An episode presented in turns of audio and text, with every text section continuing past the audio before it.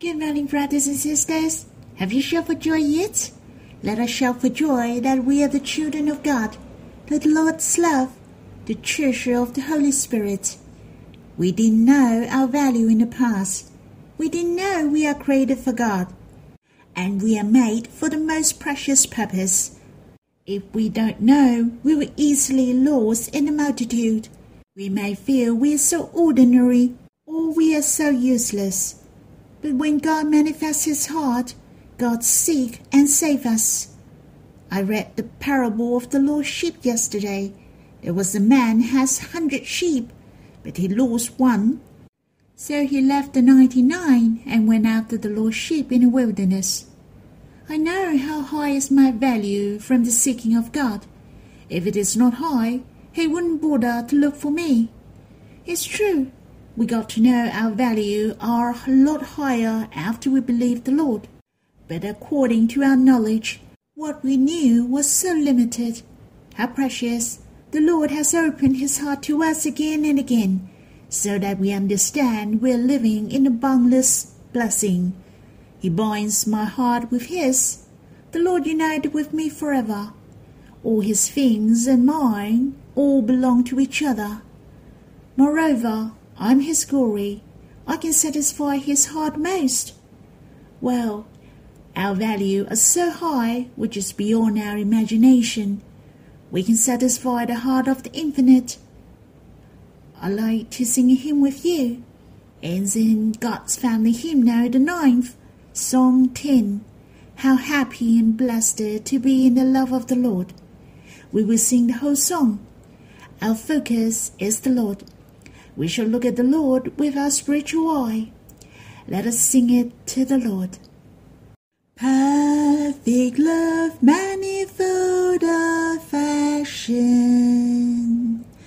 May I know my value,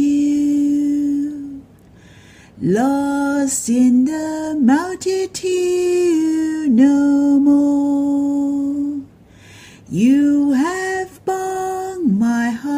with yours, united with me boundless blessing. You and all belong to me. Walk with you in my path of life. Be your glory satisfy you. You appreciate me, you praise me perfect and spotless forever.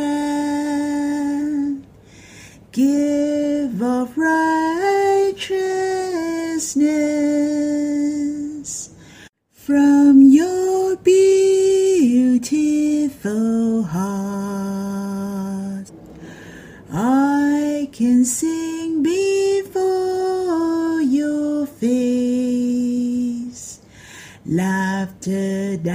dancing, and clap hands. No more shadow, no more worry. Free from the lure and living grace. The world is wide in your love. I hover at heights freely. Glory, freedom, and joy. Enjoy the freedoms of God's children. I really enjoy the fifth stanza. The content mentioned the Lord appreciates and praises us. In the Song of Solomon mention, the beloved praises his darling that she is altogether beautiful and there's no flaw in her, that she is perfect. The Lord praises us as perfect, but it is definitely not in the eyes of the lover a famous beauty, but we are really beautiful indeed, for the Lord had forgiven our sin. He changed us into the new creation. He has caused us to be born again. We are the most compatible with Him, His perfect match. The Lord won't just want to please us and praise us we are beautiful though we are not. We have captured His heart. From the depth of His beautiful heart spoken of His appreciation to us. His desire is towards me. He wants me. All this is the true expression from the Lord's pure heart. We should not be in doubt of ourselves. We should learn to appreciate ourselves. We shall look at ourselves with the Lord's vision. The Lord gained us and united with us. It is His happiness and bliss. And it is the fact. Brothers and sisters, we shall fully enjoy the heart of the beloved to us.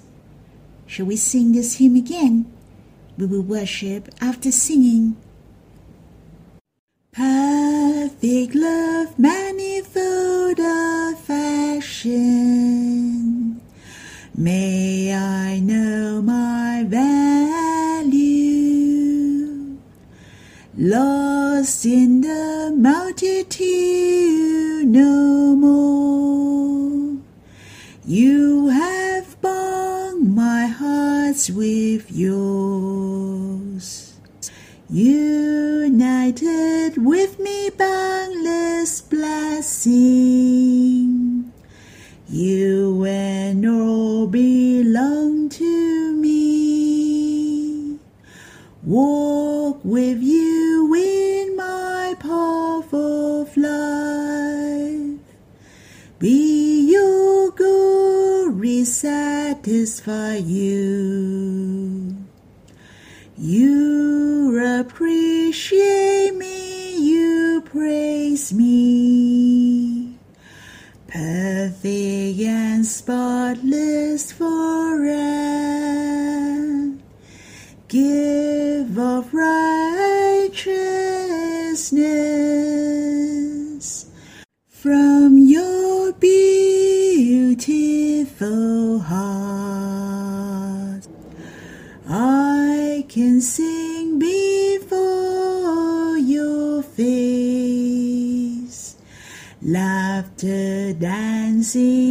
and clap hands. No more shadow, no more worry. Free from the lure and living grace. The world is wide in your love. I hover at heights freely. Glory, freedom, and joy. Enjoy the freedoms of God's children. O Lord, how precious! You came from heaven to earth to seek us. Your heart are in exceeding joy and excited to gain us. You know that our value is so high. We are no longer lost in the multitude. Lord, your appreciation and praising to us, we have captured your heart. How precious that we are altogether beautiful and there's no flaw in us. Lord, may you help us to believe firmly these truths. Let us know how precious we are in your heart and in your eye. Help us to have a boastful faith. We know that we are the most compatible with you in this universe. We are the most blessed in this universe. O Lord, may you bless us. Help us to enjoy fully the heart of the beloved. Brothers and sisters, I hope you can stop the recording and quiet yourself to draw near the Lord. You can respond to Him to enjoy His appreciation to you. May the Lord bless you. You can come back later to read the Bible with us. I'd like to share about God's promise to those who fear Him. In the book of Ecclesiastes, chapter 12, verse 13 mentioned, Fear God and keep His commandments, for this is the whole duty of man. You and I shall fear God, even though there is no reward or blessing, for this is the duty of man. But you see in the Bible, it is full of blessings to those who fear God. There are many treasurable promises. There is no reason for us not to fear God. I have to give thanks that we are blessed greatly for fearing God. I have read this promise for the last few days. We will read again today. I can say this promise is especially for sister. I chose the verses in Proverbs chapter 31, verse 30 to 31. Should we read these verses first? Charm is deceitful, and beauty is vain. But a woman who fears the Lord is to be praised. Give her of the fruit of her hands, and let her works praise her in the gates. You see, these verses are especially for the sisters. The woman who fear God is the most beautiful. Nowadays, people really care about their appearance. Very often, they judge people by appearance. If you are good looking, people will treat you better. I think we have experienced it too. Hence, people in the world really mind about their appearance. They dress themselves to be more presentable. The Bible tells us that charm is deceitful and beauty is vain. So it comforts me who is not handsome. But don't misunderstand about the meaning of these verses that you have to make yourself look ugly. That's not what it means. God will not underestimate beauty, for He is very artistic. You see, all the living things, the heaven and earth, is so beautiful, isn't it? The colors just match perfectly. It's so wonderful and has its functions. You see the flowers, the butterflies, the color and shapes. It is the masterpiece of God. God loves the beautiful things too. But this verse tells us that what man shall mind about is the beauty in heart, and to see if they fear God. Only the woman who fear God shall receive the praising from God. It is the true beauty, and the praise they receive besides God, I believe other people will also praise those who fear God has their inner beauty. The Bible mentions charm is deceitful the word deceitful has the meaning of cheating. It's true, many people think good looking is the value of life. They think good looking represents happiness.